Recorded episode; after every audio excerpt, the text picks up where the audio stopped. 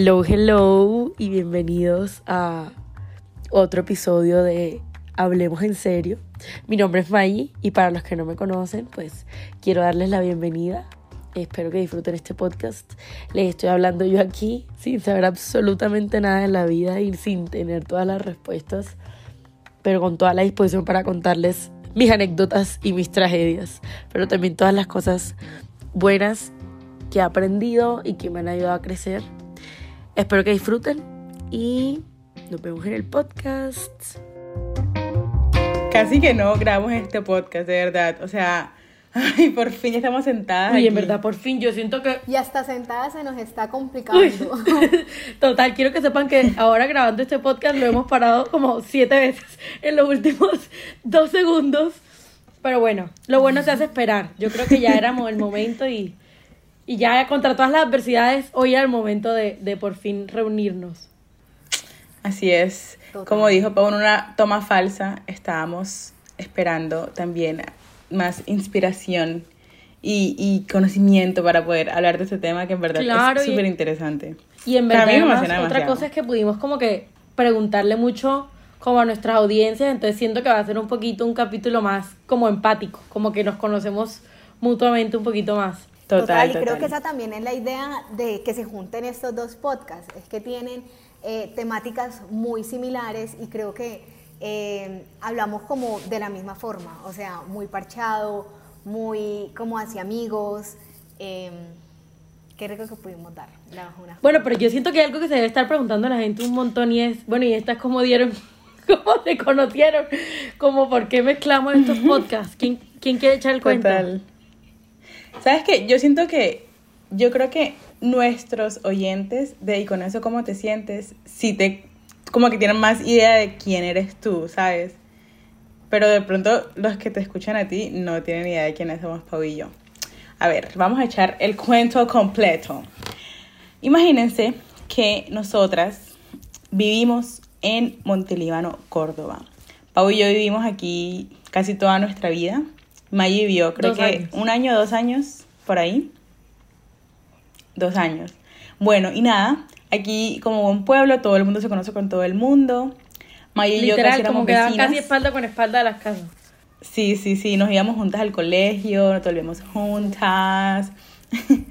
Igual por el bus, no éramos Sí, tan amigas pues, cuando O sea, como aquí, que ¿o hubo una época como que sí, pero, pero Sofía era más grande. Igual yo era amiga de todo el mundo también.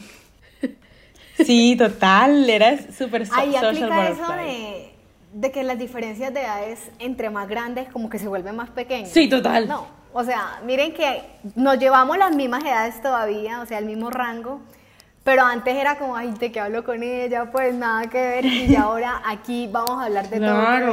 todo. ver. Y en verdad sí, pues en resumen es eso.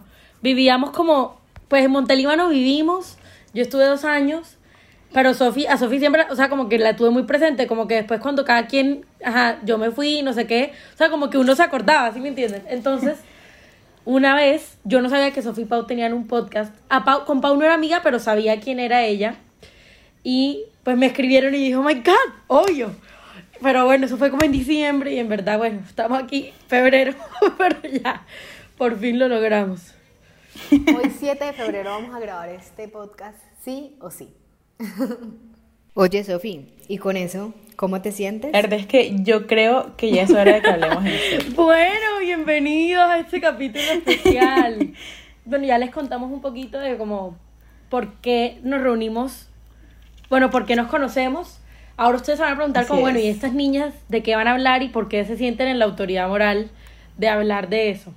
Entonces, bueno, Yo creo que autoridad No. moral no tenemos, pero sí ganas de hablar de esto, ¿sabes? toda la disposición. Bueno, realmente autoridad moral de, las, de nosotras, o sea, Maggie como Maggie, Sofi como Sofi. Sí, como personas, como personas, como adultas jóvenes. Y bueno, eh, en verdad, Sophie, Pau y yo nos dimos cuenta de que tenemos muchas, muchas ideas en común, como que hemos pasado por experiencias muy similares y, y más que, que sentirnos en propiedad de hablar, como que tenemos muchas cosas que compartir basadas en la experiencia. Entonces dijimos, bueno, esto va mucho como con el tipo de, y eso cómo te sientes, y con hablemos en serio, tenemos como esa misma ideología y, y como esa misma perspectiva sobre muchas cosas. Entonces es por eso que decidimos reunirnos hoy y hablar un poquito sobre eso. Sí, y la verdad es que yo creo que esto es un tema que ya de alguna manera las, hemos, las tres hemos tratado y que también hemos vivido. Entonces es algo que en verdad me apasiona mucho porque yo creo que ya es hora, ¿no? Ya es hora de que nosotros comencemos a... a voy a decir el título. Ya es hora de que comencemos a apropiarnos de las etiquetas y, y ser feliz con ellas. Y ya, pues... Bueno, pero entonces, ya que dijiste el título, Sofi, cuéntanos un poquito para que todos los que nos escuchan tengan una idea de qué vamos a hablar hoy. Hoy vamos a hablar de, de las etiquetas que nos han puesto buenas o malas o neutras y cómo en verdad es hora de hacer las paces con eso y de verdad apropiarnos de ellas o rechazarlas por completo, que también es súper válido. Pero bueno, ahora nos vamos a concentrar en eh, hacerlas nuestras y hacerlas parte también como de nuestra identidad si corresponde. Sí, total. Igual creo que también hay etiquetas que nosotros mismos nos creamos y terminando, terminamos siendo como presas de ella. Nosotros mismos nos encasillamos y nosotros mismos nos damos duros por no seguir esa etiqueta que ya teníamos en la cabeza. Entonces, eh, démosle un vuelco a esto. Bueno, empecemos.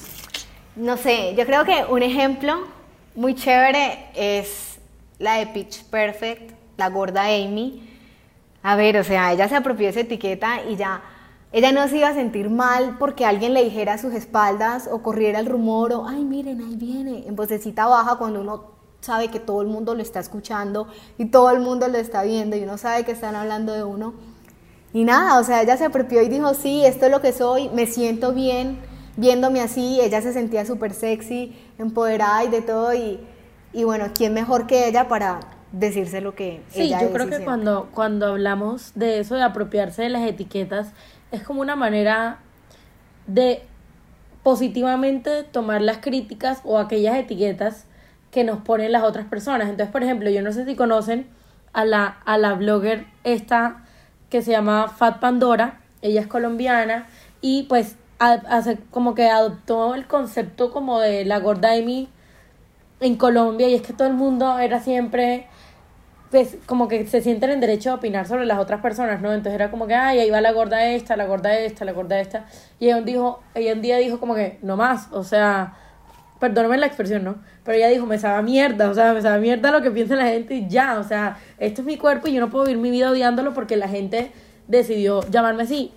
Y la vieja ahora se presenta y dice, hola, yo soy Fat Pandora o Gorda Pandora o lo que sea y... y Seguramente porque ella lo escribe al día de hoy le sigue costando porque, bueno, todos tenemos inseguridades y la dificultad de, de aceptarnos y, y, amarnos con el cuerpo que tenemos, pero pues es como un ejemplo lindo de, de lo que queremos hablar, que es saber apropiarse de esas etiquetas negativas en este caso, en el ejemplo que pusimos, y hacerlas de algo que, que nos dé seguridad y que ya haga parte como de, de uno.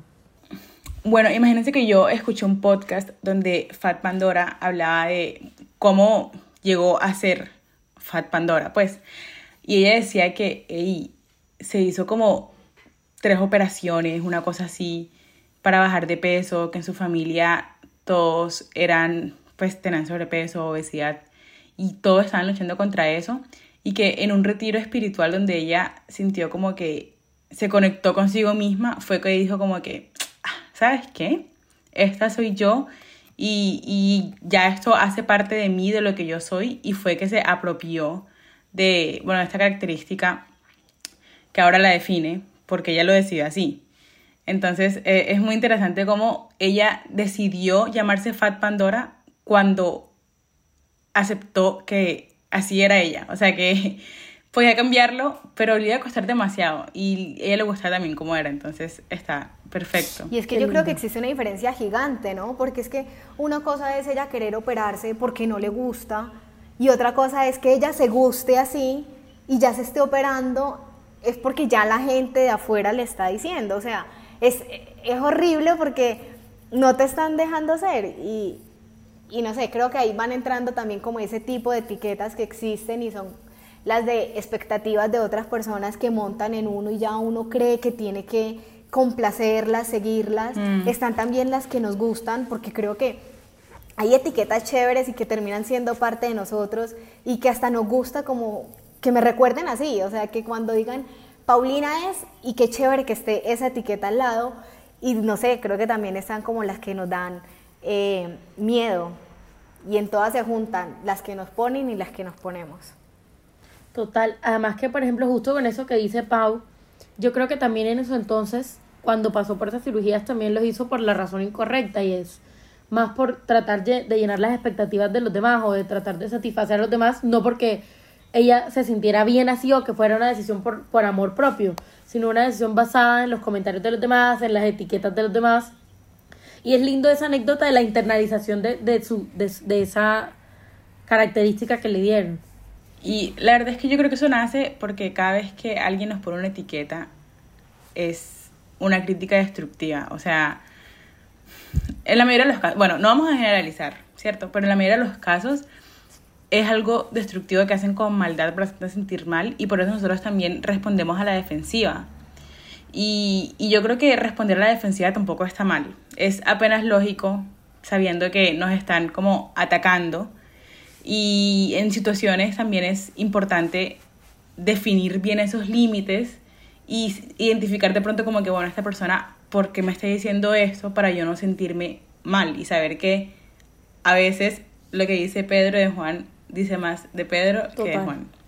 Total, y yo creo que, que pensando en eso que tú dices, a veces como que sentimos que las etiquetas se vuelven excluyentes, como que te dicen que eres una cosa y no puedes ser otra, o sea, tú eres esto y en esto te quedas y nada más hay de tu Total. personalidad, nada más, nada más te define.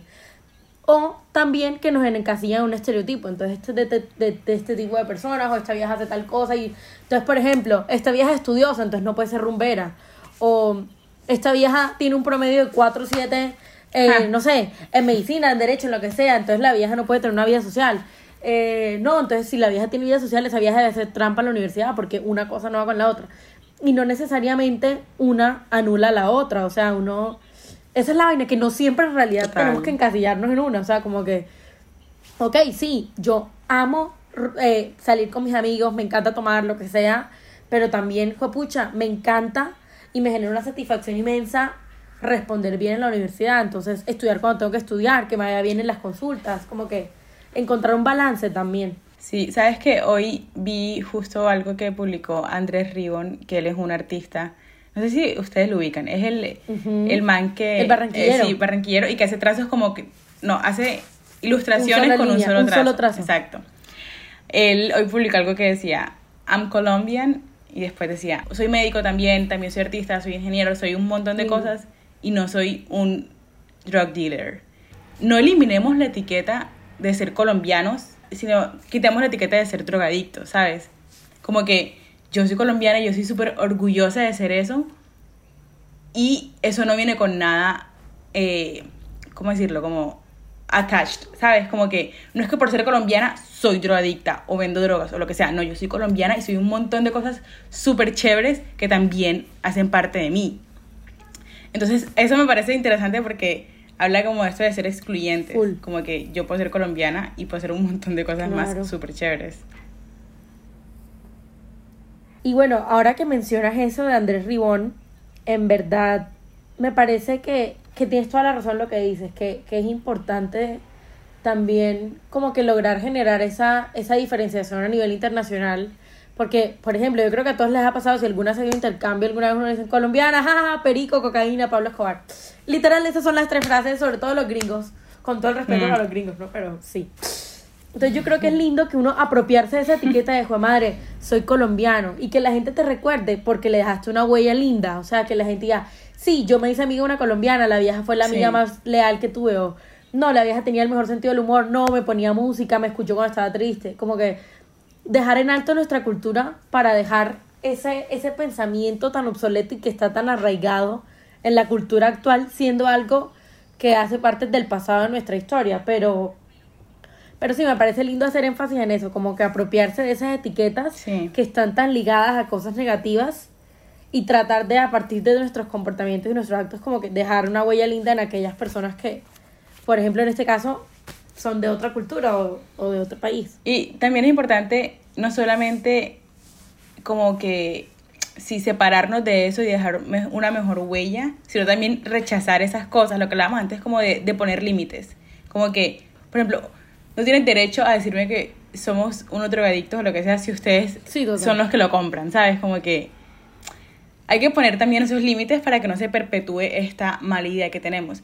Y no solamente de colombianos, sino como entre colombianos, porque, no sé, eh, Maggie, tú nos contabas también que a veces te pasaba que por ser costeña decían, ah, esta vela floja o cosas así. Y en verdad, Sí, o desordenada, bullera, el estigma.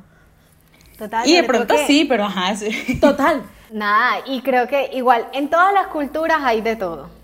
O sea, uno aquí también podría hablar de paisas, de caleños, que son súper desorganizados, que antes lo que les encanta la rumba. De- en todas partes hay de todo, entonces también como ese señalamiento, o sea, más que señalamiento es como ese generalizar tanto. Y, y es que es eso, por ejemplo, de lo que dice Pau, yo creo que, que uno inconscientemente ahora en la vida universitaria quita esa etiqueta, por ejemplo, en mi semestre. Y a mí esa vaina me genera un orgullo increíble y es, ay, los costeños son desordenados, flojos, esos médicos que no servirían para médicos, no sé qué. Y los mejores promedios de mi semestre son costeñas y mujeres, minorías. O sea, como que es lindo que uno vaya cambiando eso. Entonces los doctores ya no es como, ay, costeña desordenada, bullera, sino como, mira, esta costeña tiene los pies en la tierra, o sea, sabe para lo que va, sabe para lo que vino. La da, la da. Total, Aparte yo creo que también eso es como llevar en alto nuestras raíces, ¿no? O sea, Claro. Yo la verdad me enorgullezco y yo creo que yo no tengo tanto acento, pero igual cuando lo diferencian es como, oh sí. Eh, Con orgullo. Bueno, ¿saben qué? Sí, total. Eh, es que realmente Sí. muchísimas veces las etiquetas también nos terminan dando esa identidad, ¿sí?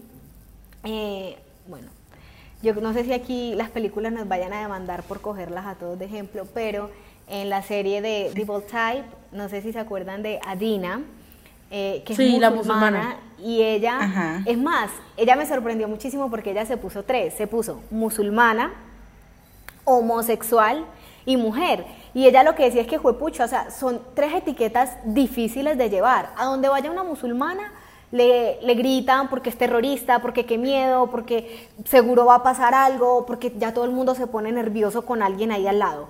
Mujer, entonces aparte, minoría, mm, entonces más tapadita, entonces imagínate, musulmana y está mostrando yo no sé qué. Incluso algo que me gustó muchísimo de ella es que y, por ejemplo, la criticaban durísimo ahí, bueno, dentro de la serie, en su personaje, porque ella llevaba, ¿cómo se llama esto? Eh, Su burja, ¿alguno de su, sabe? su burja, su... Sí. Sí, exacto. Y era como, eh, entonces si llevas eso, te tienes que tapar toda. No, ella solamente llevaba eso, pero vestía ropa, eh, pues como normal, o sea, se ponía de pronto faldas, chores, ¿sí? Burka. Y, Perdón. burka. Burka. se llama. Exacto, de la burka. Entonces, nada, me pareció muy bacano porque son tres etiquetas que creo que de alguna forma le ponen, o sea, le hacen el mundo más difícil a ella y ella era feliz diciendo que era homosexual, que era musulmana y que era una mujer. Entonces, Y porque es lo que era ella también. Exacto, y ella se sentía bien. Ella incluso decía, Sí. yo uso esta burka porque porque soy yo y porque aunque no se admitan allá homosexuales, sí, soy homosexual, pero sí, también soy musulmana y, y qué chévere que, que se vea como toda esta combinación en mí. O sea, ella creo que reflejaba eso y me parecía bonito. Me parece. ¿Sabes qué? Yo creo que si aterrizamos ese ejemplo un toque, eh, eso nos pasa a todos los que hemos sido foráneos, que de pronto, bueno, a las tres nos ha pasado y seguramente mucha gente que nos escucha también que, no sé, se han ido a estudiar a la universidad en otras ciudades y a los 17 años están viviendo en otra ciudad sin sus papás. y es una situación bien particular, bien difícil también, súper chévere la experiencia. Pero normalmente tú igual te juntas con gente que está en tu misma situación. Por circunstancias miles. O sea, puede ser, no sé, porque viven en el mismo edificio, porque eh, no sé, es más fácil el tipo de planes que tienen que hacer, es alguien que tú sabes que tengo que hacer aseo y esa persona te entiende como que, uy, sí tienes que hacer aseo, en cambio uno en la casa es como que no tienes que hacer tanto aseo. No sé, cosas así que en verdad te acercan a otras personas que son foráneas y pueden ser de un lugar súper diferente al tuyo. pero solamente por estar viviendo solos en otra ciudad y haber migrado, ya eso los junta. De, pues yo creo que es una conexión instantánea que, que, que no se explica, Claro, se vive, Como se que nos siente. sentimos Yo creo todos que- igual de perdidos. Y ¿no? Sí, además que yo creo que uno se va a estudiar a la universidad, entonces simplemente el hecho de vivir solo ya te hace vulnerable. Entonces yo creo que uno está como que inconscientemente buscando a alguien que lo entienda, o sea, ser comprendido, alguien que esté en tus zapatos. Entonces como que fue pucha, si salgo y no tengo para el mercado o no puedo gastar tanta plata porque tengo otras responsabilidades. Uno con los papás en verdad está en una Total. situación de privilegio. Uno en la casa de los papás, uno anda pensando, fue pucha, tengo que ir a hacer mercado. Ay, no, se acabó la no sé qué. No, o sea, uno vive como en, como que no le da prioridad a vainas que en realidad eso de, ay, no, pues, bueno, en la casa de los papás a veces que, que ponen orden y es como, bueno, lava los platos, no sé qué, pero normalmente uno, si uno vive solo, es como, tengo que limpiar la cocina yo, tengo que lavar los platos yo, tengo que hacer tal vaina yo. Entonces, es, es lindo, yo creo que uno inconscientemente siempre está buscando ser comprendido, porque además en esa misma posición de vulnerabilidad uno se siente muy solo. Entonces es lindo, por ejemplo, yo donde veo a un costeño, sea de la edad que sea, por ejemplo, en consulta, Sí. que llegue una paciente y entonces uno le escucha la voz y uno, ¿usted dónde es? Enseguida uno siente una calidez y uno da ganas que dice, "Fue, pucha, esta gente es de mi tierra, es de mi vaina, y es una etiqueta linda. Sí, yo justo iba a decir eso, como que incluso cuando tú sales del país, y no sé, cualquier colombiano es amigo tuyo.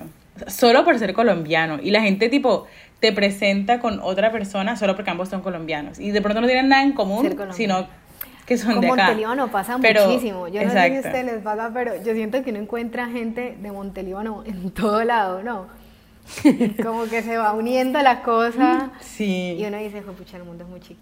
A mí me pasó algo muy chistoso que, em, tipo, un amigo se fue a hacer una maestría en España, ¿cierto? Casual. Yo no, bueno, sí, como que sí conocí gente española, pero ninguna de las ciudades a donde él se fue. Y me mandó una foto de repente con un amigo alemán que había conocido en México. Y están haciendo la misma maestría. Y dije como, El mundo es un pañuelo. o sea, hay gente de Montelíbano en todas partes. Porque además le dijo, el, el- mi amigo de acá le dijo, no, yo soy de Montelíbano. Y le dijo el alemán, ah, yo conozco Montelíbano. y fue como, what? Y ahí fue que pues conectaron, no sé qué, y dieron conmigo. Pero muy chistoso. Y eso seguramente pasa con otras, otras, otras En ciudades, verdad, otros sí. pueblos o lo que sea. Pero pues, ajá, nosotros hablamos de Sí, Montelíbano en porque... que justamente me pasó algo, algo parecido.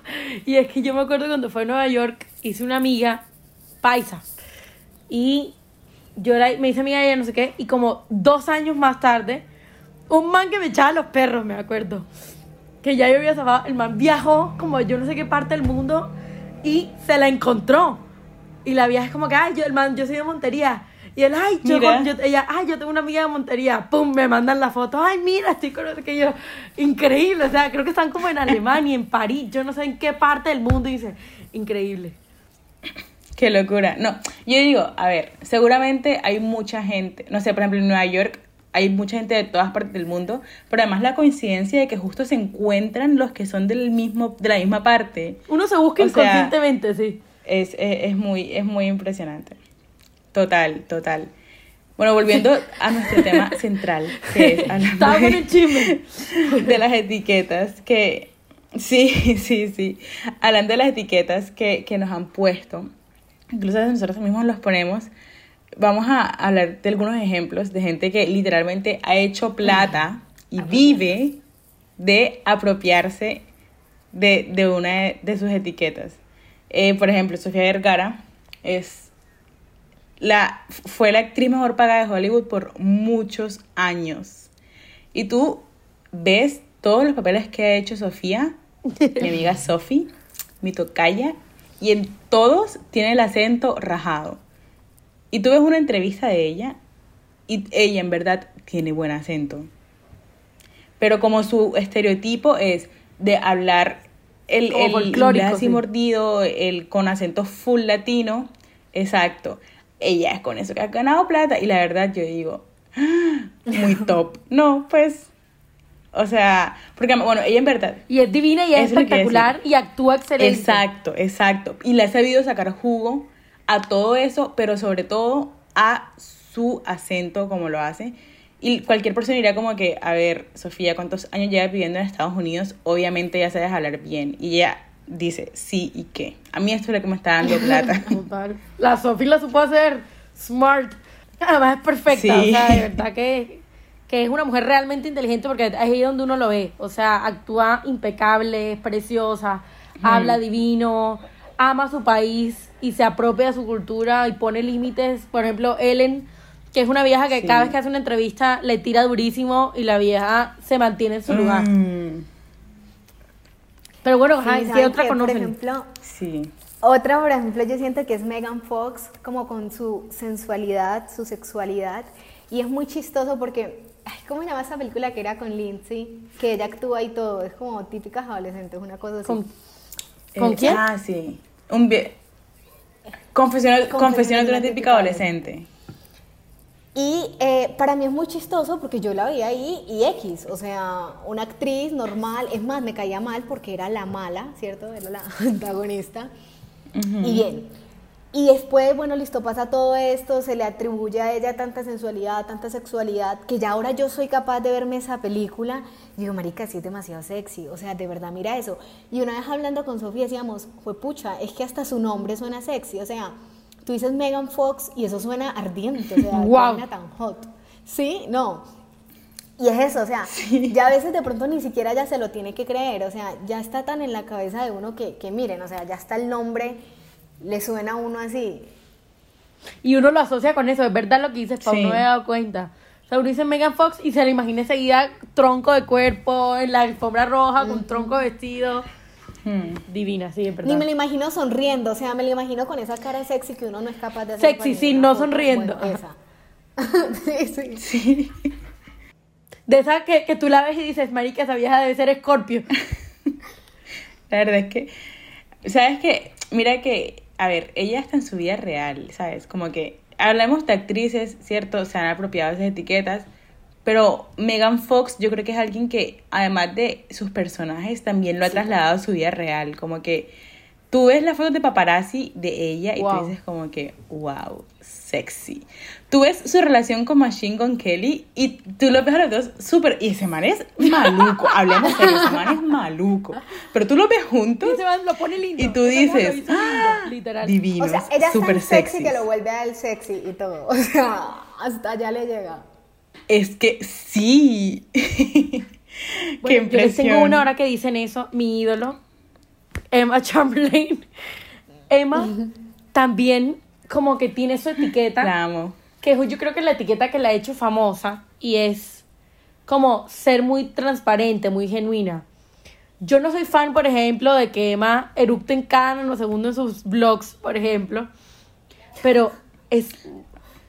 Sí, uno puede ver esos blogs Sí, comiendo entonces Emma porque eructa, eructa y pone videos en el baño y todo, pero es muy genuina, o sea, uno dice, pucha, yo siento que estoy hablando con esta vieja, ella en el baño con la puerta abierta. O sea, como que uno se siente muy cerca de ella y yo siento que Mm. eso le ha abierto las puertas a muchas cosas. Entonces, por ejemplo, para Emma, el hecho de que la criticaran tanto, por ejemplo, que ella salía sin maquillaje, que si se veía ojerosa, que si se veía muy flaca, que si no sé qué. Ellos saben que esta soy yo y así me va a mostrar. Y la vida es 100% real. Por eso es que a veces yo siento que ella toma muchos breaks Sí. como de sus redes sociales y eso, porque como que la consumen, pero ella siempre es muy honesta. Entonces, por ejemplo, no, voy a dejar YouTube un tiempo, porque, Mm. por ejemplo, ahora, yo que soy su seguidora, digo como que no, voy a dejar YouTube un tiempo porque me siento cansada, no sé qué. Que Emma vuelve, por favor. Y yo como, Emma, por favor, ¿qué te pasa, Emita? Te extraño. Pero sí, o sea, uno la extraña, ¿por qué? Porque es que como que uno está en la casa y uno se siente solo y uno, ¿qué estará haciendo esta vieja? La vieja sentada en el carro en el farmer's market. Y es multimillonaria y todo, pero de alguna manera u otra logra hacer, como que e- encajar contigo, como que... que te identifiques con ella.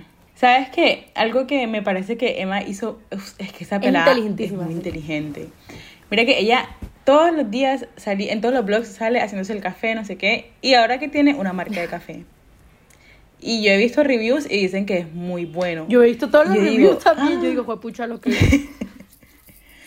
Y metiéndonos ahora de pronto a una parte que Pau seguramente sabe más que yo.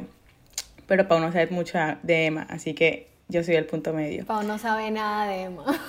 no lo conozco, la Oye, y el logo o la imagen, pues, de su de su marca de café son figuras orgánicas. Animalitos. Y tú dices, ajá, y tú dices, ¿qué? O sea, ¿qué tan redondo tiene su marca armada, Emma, que ella es, tú, las primeras palabras que usaste de Maggie para definirla es como que ella es muy orgánica. Y su logo son figuras orgánicas. Eso me impresionó mucho porque, o sea, lo pensé apenas lo dijiste. Y digo, ¡ah! qué Que- ah, locura. y los nombres, los nombres, por ejemplo, también tú, Pau, que sabes más de esto que Sofía y yo. Los nombres son de vainas de ella. O sea, por ejemplo, el, el de la mañana que tiene más cafeína, Early Bird, que es como pájaro tempranero, madrugador, una vaina así.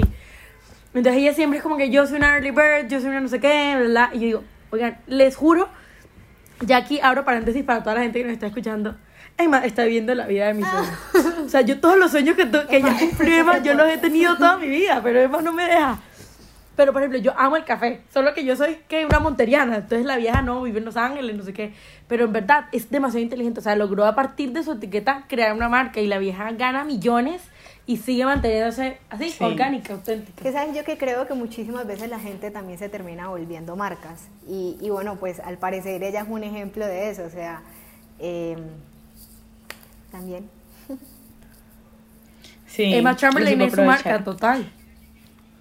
Oigan, entonces a todos los que nos están escuchando, lo que les falta a mi hijo es poner a producir esa etiqueta, ¿vieron? Uy, sí, muevan ese billete. Ya hablamos bastante de algunas etiquetas buenas y malas que mujeres han podido monetizar. Pero también pasa para los hombres, para nuestra pequeña población de hombres oyentes a estos podcasts. Ustedes tampoco se desanimen, ustedes también pueden sacarle platica a eso que les critican. Por ejemplo, muevan ese billete. La Roca. O que les gusta. La Roca es no un solamente actor que les que- critican, también que les gusta. Ajá, también. Sí, total, algo que ustedes sientan, sí, papucha, sí. este soy yo. Mira, La Roca, por ejemplo, eh, es un actor que el man, eh, nada, comenzó, yo creo que él comenzó siendo fisicoculturista y después se volvió actor. Yo no sé. Bueno, el cuento es que el man, yo creo que tú dices La Roca y ya desde el nombre tú sabes que va a ser un man piñudo, así todo grandote. Carpeta. Y así, efectivamente, eso es. Entonces el man, puro músculo, nada de cerebro. Sofía. eso es los papeles que él hace. Sofía, ponle un... ¿Por qué le quitaste cerebro? A esto, mija. ¿Cómo? Yo no hago parte de esto por si están No. Eso dicen, eso dicen. Y si ustedes ven los papeles que la es- roca escuchándonos aquí. No los papeles ¿cómo que se vas a van a decir hacer eso? literalmente son así. Ey, Rock, en Rock. verdad yo te quiero. Me parece que eres un buen actor. Mija, de mal en peor, o sea, Ay, chao. Roquita, disculpa, por favor. Nos lo acabamos. Ey, pero mira que ese man sí le ha, le ha sacado plata a eso. Y él, o sea, él hace ahora planes de alimentación, planes de ejercicio y lo que sea para que la gente sea como él. Y en las películas, él es el tipo que tiene tronco fuerza, pero le falta un poquito de lógica, lógica. Ya dijo ella. Pero, pero así es. Bueno, yo no sabía En que eso, yo no sabía de lo de los planes de alimentación y eso. Yo solo pensaba en la roca como, uy, rápidos y furiosos, ya. Pero Ay, es y una el, y marca, el, o que- sea, la- la, el roca del es como- papá. El- ¿Cómo se llama? Esa película a mí me encantó, lloré y todo. Ajá, eso iba a decir, eso iba a decir. La del fútbol americano. o la del- Niñera prueba de balas. Que no me acuerdo cómo se llama. No, la Ah, de la, también. a- a- la de Madison no sé qué. No sabía que era papá. Una Ah, sí, vaina sí, así. Entrenando a papá. Entrenando a papá. Uf, esa película Ay, es buena, buena. buena, Sí, buena. la. Pero sí, buen, buen enfoque Sí de lo de los Pau. hombres. Obvio, porque los hombres, por ejemplo, en mi Instagram siempre es como, Maggie, ¿por qué saludas? Siempre es como, Maggie, ¿por qué das hola niñas y no hola niños? Y yo, ay, sí, se me olvida esta pequeña población. Pero no es discriminación, ¿no? Por eso dijimos, vamos a incluirlos hoy en el podcast. Total. Y por ejemplo, miren a Messi, o Así sea, él es. de verdad. Claro que yo creo que hay muchas vainas de que eh, el que se trató de hacer vainas en los huesos y operaciones y esto y lo otro, pero al fin y al cabo, o sea, es catalogado como un hombre muy bajito y, y bueno, realmente de verdad, pues eh, es muy poderoso en la cancha. Sí. En, en la Ay, cancha. en la Pues, cancha y en mi corazón. Y en la vida, el man es de los más envidiados. Antonelita, wow. Imagínate, para todos los que dicen los short kings, también se puede de hombre, se pueden levantar un bollo ahí, que no dejen que la- las viejas que dicen ahí, Me incluyo, me incluyo porque yo fui esa vieja. Yo, además, yo mido como metro sesenta, ¿no? Yo no sé qué estaba esperando. Ajá, yo, eso ay, no, es lo que quiero decir, como que igual, ese man es bajito, pero igual es más alto que todas nosotras Total. aquí, o Sí, total. Sí, sí, no, o sea, es que eso de, de bajito él lo tiene dentro de hombres. Sí, o sea. No Así que no se dejen, no se dejen que, que los short kings triunfan. Sí. Pero bueno, niñas, pongámonos un poquito más profundas para que nos conozcamos un poquito más. Yo siento que, que nosotras estamos, bueno, sí, comentando mucho de las etiquetas nomás, pero siento que en el fondo de nuestro corazón todavía hay etiquetas que yo siento que nos han puesto o nos hemos puesto y nos duelen. Yo le voy a contar una Sí. ya para aquí, que nos abramos de corazón a corazón. A mí, por ejemplo, yo siempre crecí con la etiqueta contexto Montelíbano, ¿no? Porque ya desde ese entonces yo tenía como 12 años y ya yo tenía esa etiqueta y era, ay, yo soy la hermana gordita. Porque entonces, ¿tú te acuerdas? Sofía y Juanchi en esa época unos palitroques, o sea, ajá. ninguno ahí que uno dijera, uff. Entonces, yo era, además, yo no era corta, era una niña, tenía unos 11 años. Maggi, a mí tú me Total, parecías girl, hermosa. o sea, eso Y era como- Eso lo puede decir Mips. Mips hablábamos y decíamos, eh, marica, esa niña es divina y cuando crezca va a ser demasiado hermosa y, y lo eres, o sea, de verdad que sí. Oh, me vas a hacer llorar. No. No, pero de verdad. Pero, ¿sabes? Sí me acuerdo que chismoseábamos eso, pues uno siempre chismosea y era tema de Mips. ¿Y qué ¿Sabes fue? qué? Yo, ¿Qué? Ella está haciendo esta Mips, pregunta de verdad en nuestro podcast. María Ángela. Te faltó investigación.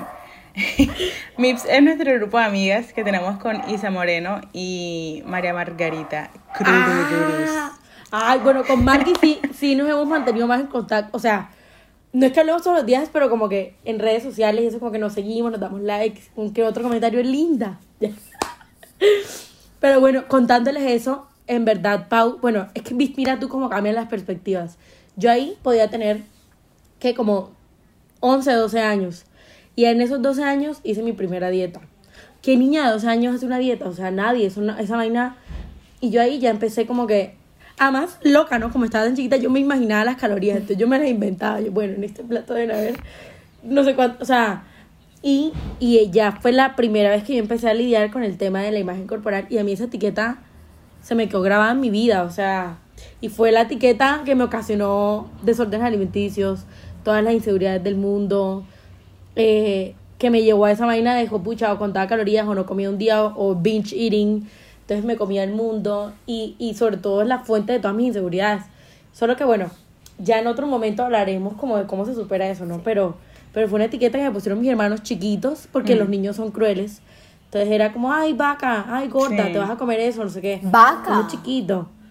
Y a mí, sí, horrible. Eso al día de hoy, ya, ya yo hice paz con eso y ya les conté por primera vez en mi vida, en, en el 2021 les dije, así entre lágrimas, de esas lágrimas que uno no puede ni respirar, como por favor no me vuelvan a decir eso.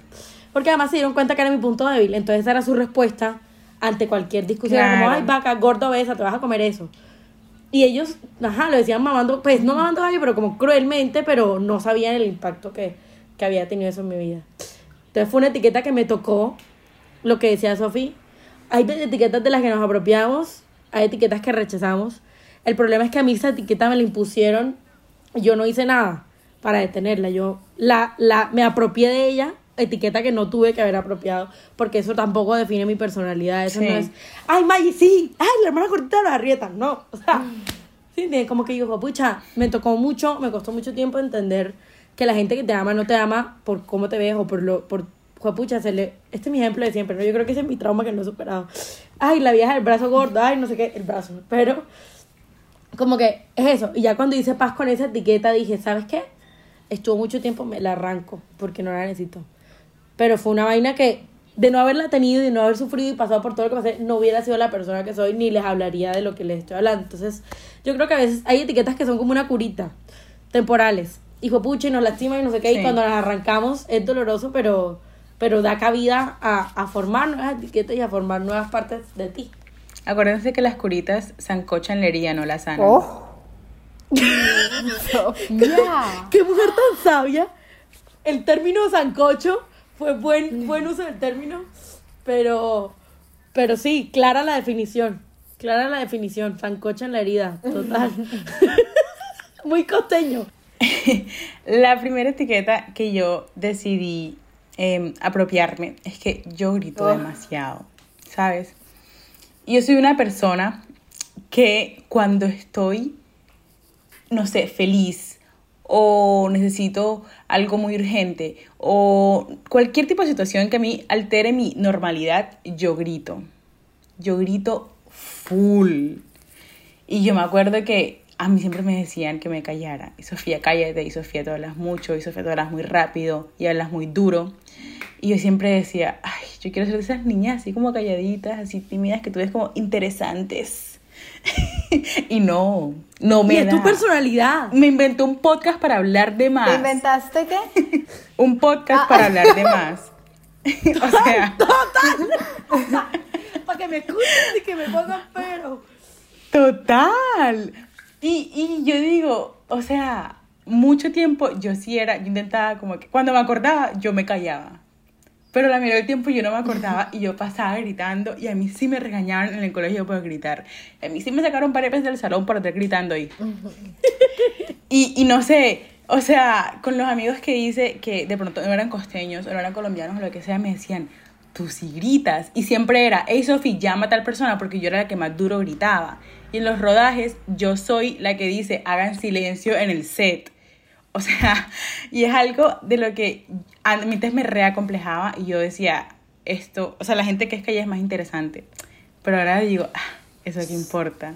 Pues yo también soy interesante, yo también soy, eh, o sea, también merezco que me escuchen. Total. A veces de pronto no dejo que escuchen a otra gente por andar gritando, pero no, no sé si estoy trabajando. pero, pero es algo que en verdad a mí de chiquita sí me marcaba y, y mi hermana me lo decía demasiado y, y en el colegio y ahora digo, así soy yo y no me importa. Y hay momentos de momentos, pero si puedo gritar, yo voy a gritar porque así me siento y hace parte de, ya, o sea, mi tono de voz no es bajito. No es bajito y no es lento y, y es hasta imprudente a veces. Pero ya también hace parte de lo que yo soy y ya no me molesta que digan que soy bullosa. Asocio bullosa con alegría, así que no me pueden Total. decir ya más Y te nada. terminó siendo útil al final de todo. Mira, los rodajes uno dice, fue pucha, alguien indispensable para callar a esta gente, Sofi. Así es. Y en verdad, Sofi, además que tú eres costeña, hace parte de tus raíces. O sea, a mí de pronto no era, bueno, Sí. también bullera, ¿no? Porque es, además uno en la casa, la, los, la gente de otra parte, cree que uno está peleando y uno llama a la hermana y es como, ¡eh, ya, pero no sé qué favor, no sé qué vaina! ¿Por qué peleé? No, le estoy pidiendo un favor. Lo mío era que hablaba mucho, entonces, no jodas, ahí sí habla, sí habla, y mi papá me daba en los pasos familiares, a mi hermano le daba medio mareol para que se durmieran, y me daba uno entero porque no me hacía efecto, y yo hablaba y hablaba y hablaba. y el día de hoy dije, ¿sabes qué? Embrace it. Entonces, la vieja metía en el moon, que podía hacer discurso y hablar lo que se me hiciera la gana, concurso de oratoria para hablar Sí. más, jueza en inglés, entonces aprendí inglés para hablar más en inglés, para que viniera. En inglés te volver tímida ni mierda. Entonces, y es eso, como que, mira que para ti terminó siendo funcional. Total. A mí me da mucha risa porque mi mamá a veces me llamaba. No, ponle que está hablando mi mamá. Y mi mamá me decía, Sofi, llama a tu hermana. Y mi mamá lo que quería que yo hiciera era Te que yo me parara y fuera hasta el cuarto de mi hermana a decirle, Nati, vente. Y yo le gritaba ahí sentada de mi mamá, Natalia. Y A mamá sí me regañaba por eso. Me decía, Sí, ay, mi hija, sí, para sí. gritarle le Pero yo creo que eso todos, no. Siempre, es la de En siempre. estos días también le pasó a mi hermana y me dio Uno Sí. por flojo. ¿verdad? Otra etiqueta que les quiero contar que yo decidí ahora rechazar es que a mí alguien una vez me dijo que yo cuando estaba delgada me veía maluca. Porque eh, me veía más ojona, me veía más narizona, me veía con la boca más grande, más bembona. Y que sí gordita como Te dijo todo eso esa una sola persona. una sola persona. Y Me tenían bien reparada. cuando estaba más gordita, Sapo, tú no has Más. dicho Y cuando sapo. estaba más Yo tengo gordita- espejo en mi casa. Estaba más gordita, como que se balanceaba más con el resto del cuerpo. Y yo me lo creí. Yo, a ver, yo en verdad en, cuarentena me engordé bastante, me engordé full. Y ahora estoy tratando de bajar ese peso. Pero eh, yo decía, ay, no. ojalá que no me vea así fea, chupada, ojalá que, que no sé, que no se me pierdan los cachetes.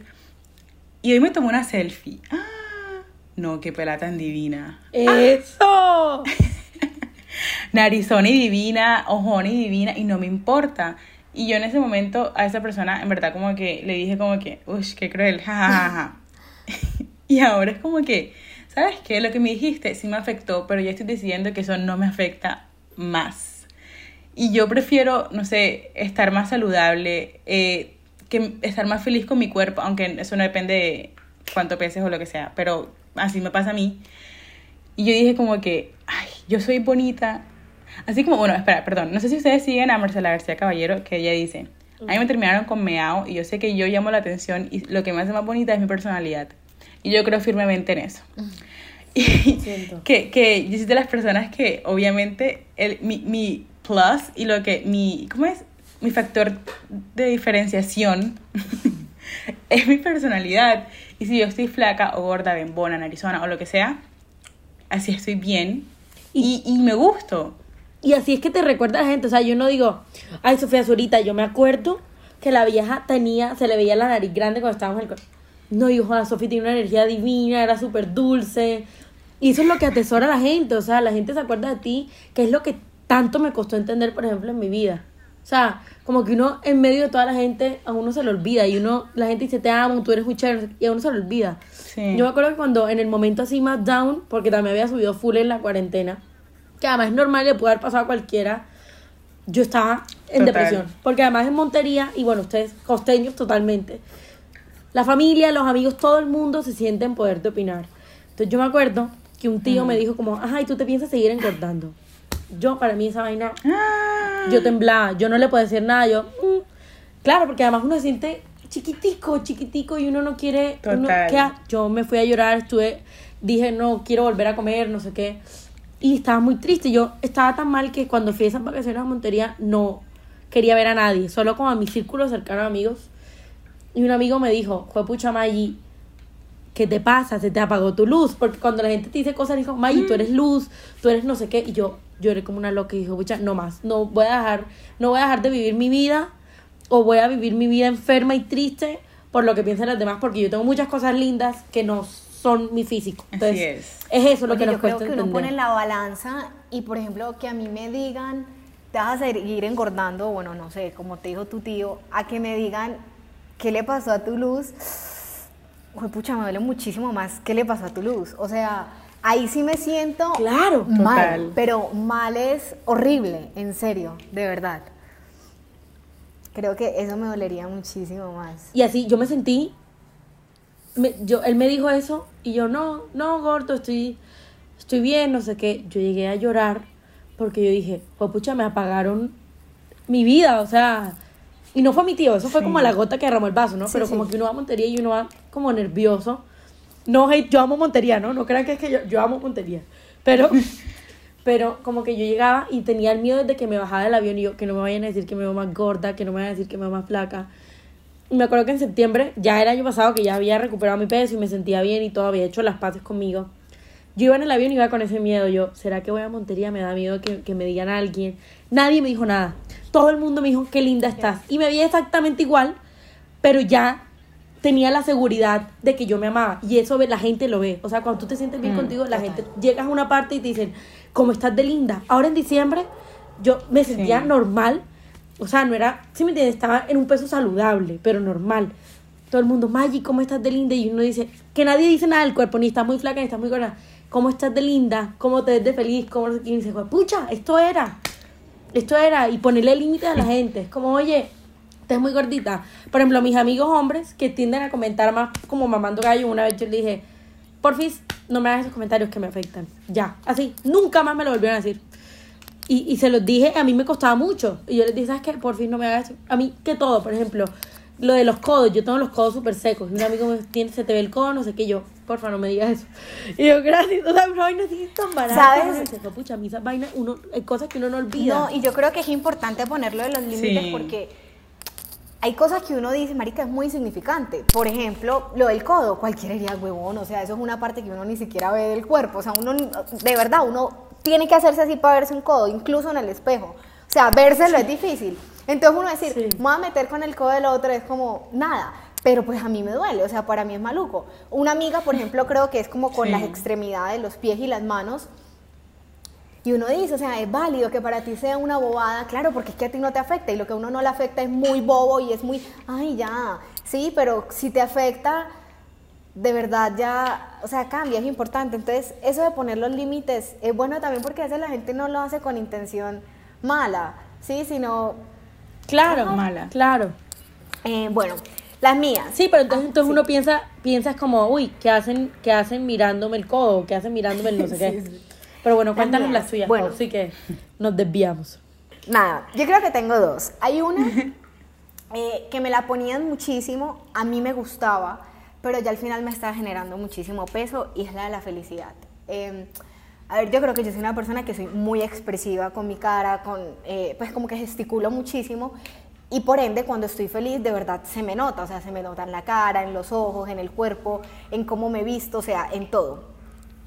Y era tanto que me acuerdo una vez, yo estaba triste en el colegio y fueron dos profesores los que en el mismo día me dijeron que dónde estaba mi sonrisa. Y fue como, ay, hijo pucha, eh, sí, y a mí me gustó porque fue como, oye, qué bonito que la gente pueda encontrar en mí una sonrisa, sí, o sea, a mí a veces me pasa que yo estoy como triste o decaída y veo a alguien y como que de alguna forma me alegra su felicidad, ¿sí? Entonces, em, claro. Eh, creo que es muy bonito pues, que eso pase y que yo pueda llegar a, a, a contagiarla o a irradiarla. Pero me estaba sucediendo que ya entonces esperaban muchísima felicidad de mí y tanta que cuando me sentía mal no me dejaban sentir mal. Entonces sí, qué bonito que me preguntes por qué estás así, obviamente lo vas a notar porque en mí se nota, pero si estoy triste déjame sentir, o sea, está bien que yo también esté triste porque por eso es que tú sabes que estoy feliz, porque también, sí, no sé si esto es como confuso, pero... Sí.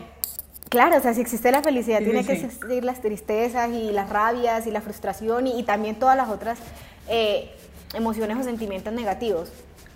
Bueno, negativo no, pero bueno. De pronto fue que te hicieron pensar, eh, como que, que, te hicieron sentir en la obligación de que, de que siempre tenías que estar feliz.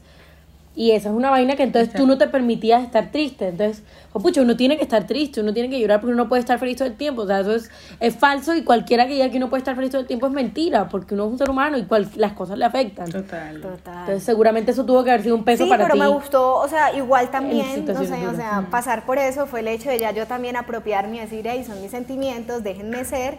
Y me gusta porque también cuando estoy triste siento con toda esa tristeza, pero cuando estoy con feliz también la puedo sentir Em, toda, y creo que es tan desde chiquita porque me acuerdo que una de las frases que yo más le decía a mis papás era tengo feliz.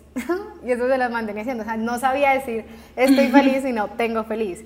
Entonces, bueno, pues no sé, em, siento que es una que me ayudó para eh, también como conocerme a mí, ¿sí? Y la otra es la de la seguridad y es que muchísimas veces sentía que hacía cosas con pena y dentro de mí igual las iba a hacer porque yo pues trato de no dejar de hacer las cosas por eso, pero dentro de mí en ese momento eh, existían un montón de cosas en mi cabeza, o sea, sí.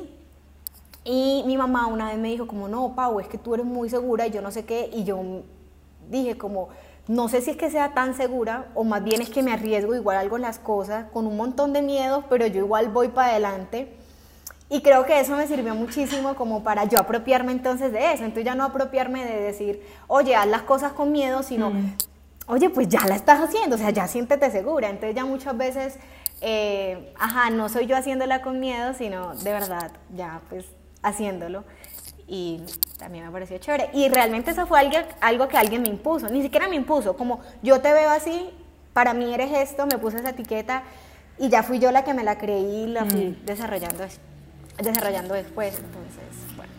Pau, qué lindo, qué lindo que dejaras esas, que dejáramos esas experiencias tuyas para el final, porque creo que ahí mismo nos diste la lección de las etiquetas por las que vale la pena apropiarse, ¿sabes? Es eso, o sea, como que la conclusión de todo esto es, fue pucha, en verdad, vale la pena a veces uno creerse las cosas y sentirse propio de ciertas etiquetas y decir, fue pucha, ¿sabes qué? Esta soy yo, esto es lo que me hace Maggie, esto es lo que me hace Pau, esto es lo que me hace Sophie, y, y me hace alguien que amo y del que estoy orgulloso y, y de en eso se trata, ¿no? Como que uno buscar las etiquetas que lo hacen como que volverse la mejor versión de uno y, y crecer para aportar realmente de manera signific- significativa a la gente con la que uno está. Y es eso, es eso. Eso de la seguridad, Pau. Por ejemplo, es una vaina que yo creo que muchas personas tenemos que aprender. Yo, por ejemplo, que aquí que me va, ay, sí, mamá, ahora que ahí todo yo, todo lo dudo. O sea, yo hay cosas que dije en el 2015 y me levanto a las 3 de la mañana y digo, pucha, ¿por qué dije eso? Cada movimiento que doy, digo, ¿será que lo hice bien? O sea, les juro, yo, por ejemplo, hago una vaina, subo una foto y le pregunto a 95 millones de personas, ¿qué tal? No sé qué. Y dije, ese fue mi propósito este año. Dije, voy a subir la foto que a mí se me dé la gana. eh, voy a, a poner en mi historia lo que yo quiera. Que piense la gente lo que quiera. Voy a hacer yo. Y dije, ya. Y es una cosa que me cuesta mucho y qué lindo que tú puedas decir, ¿sabes qué? Tengo miedo, pero si ya estoy aquí, para adelante. Y es verdad, porque en eso es la vida. Uno, o sea, de verdad que, que, que vivir con miedo no vale la pena. Uno tiene que, que, que arriesgarse y vivir su vida y decir, pucha, mejor pedir perdón que pedir permiso. Y es verdad, o sea, contar las anécdotas a, a partir de que dije, pucha, me estaba muriendo ese día y lo hice y soy la persona más feliz ahora por esa decisión. Entonces, qué lindo, qué lindo que lo compartieras, Pau. Pues yo creo que es que hasta que de verdad no lleguemos eh, a aprendernos a enfrentar o apropiarnos de nuestras etiquetas, eh, sean puestas, impuestas, eh, no vamos a lograr como tener paz con ellas. Así es. Hay que apropiarnos de las que sí nos pertenecen y limitar y rechazar las que definitivamente no nos Sí, representan. sobre todo eso, eso que acaba de decir Pau, o sea, antes, antes que apropiarnos o sacar es hacer paz con uno, para saber exactamente qué es lo que queremos, qué es lo que somos. Como lo de Fat Pandora, que le tomó un retiro espiritual y una, un diálogo con ella misma para saber exactamente de qué estaba cansada de vivir, con qué no quería vivir más y qué es lo que iba a hacer ella Sí, para, ajá. para sentirse feliz y tranquila. Bueno, no, ya para terminar, en verdad, pues quiero decirles uno, gracias a Sofi y a Pau por esta idea tan linda, porque en verdad siento que, que el tiempo, después de todo, nos unió para tener una conversación tan linda y tan agradable. Eh, yo siento que Sofi y Pau Sí. yo que ya ahora la- que las conozco y, y he escuchado lo que hablan, eh, tiene muchas cosas lindas por compartir. Entonces, si quieren seguir escuchando de estos temas que hablamos Sofi, Pau y yo, pueden escucharnos en nuestros podcasts. Este podcast va a estar en ambos canales. En, y con esto, ¿cómo te sientes? Que es el podcast de Sofi y Pau. También está en Spotify y todas las plataformas digitales, Apple Music y eso. Y el mío, Hablemos en Serio, o en mi Instagram, Mayus Journal. Ella, su Instagram es y con esto podcast. Entonces también las pueden chismosear. Bueno, gracias a todos por escucharnos y gracias Maya también Por por, parcharte con compartir y Pau nosotras. con nosotras. Espero a todos a todos los oyentes que que na- hayan aprendido o por lo menos Sí, que hayan Ya el próximo nos toca presencial y con una copita de vino a cada una. Total. Sí, Pero por bueno, les, dejamos favor. una- les mandamos un abrazo, ojalá les haya servido. Y, y bueno, se apropien de sus etiquetas y se quiten esas que no les sirven y que les ponen a la gente que no sabe nada de nada. Un abracito. Chao. Chao. Chao.